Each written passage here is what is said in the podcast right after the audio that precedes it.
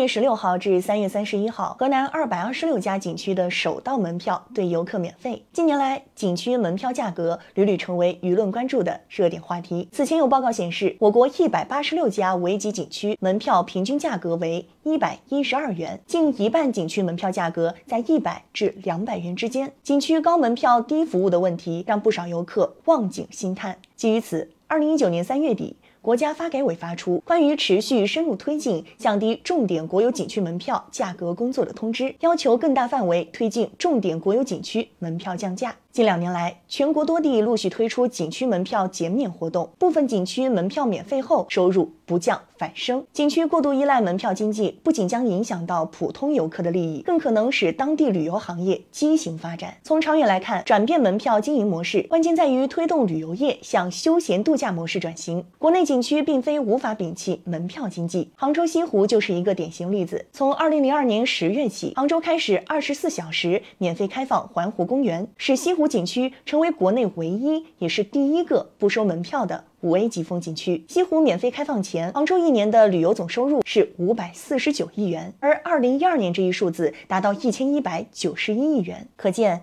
摆脱门票依赖的根本之道在于打造旅游产业链，促进二次、三次消费。实践表明，实现景区经济价值不在于通过门票设定门槛，而在于通过吸引游客拉动地方消费，进而提升旅游产业附加值。光盯着景区门票的外皮是解决不了问题的，应从观光经济转。化到度假经济，通过发展和旅游密切相关的周边服务产业，提供人性化的服务，以此来开发演艺、文创产品等综合性产业。